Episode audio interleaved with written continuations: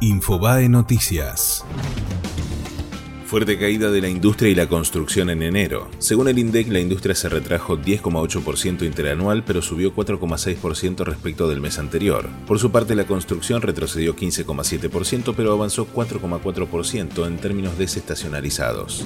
El único condenado por la inundación de La Plata deberá pagar una multa de entre 700 y 12.500 pesos. Se trata de un funcionario de segunda línea. El juicio duró solo un día y generó indignación entre los familiares de las 89 víctimas fatales.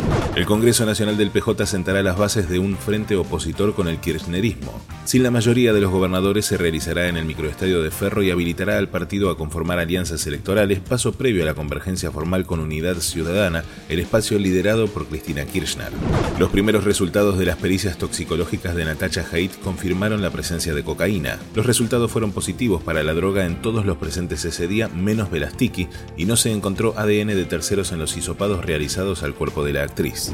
River rescató un empate frente a Alianza Lima en el minuto final. El juvenil Cristian Ferreira convirtió de tiro libre sobre la hora y el conjunto de Marcelo Gallardo rescató un punto en su debut en la Copa Libertadores 2019. Fue Infobae Noticias.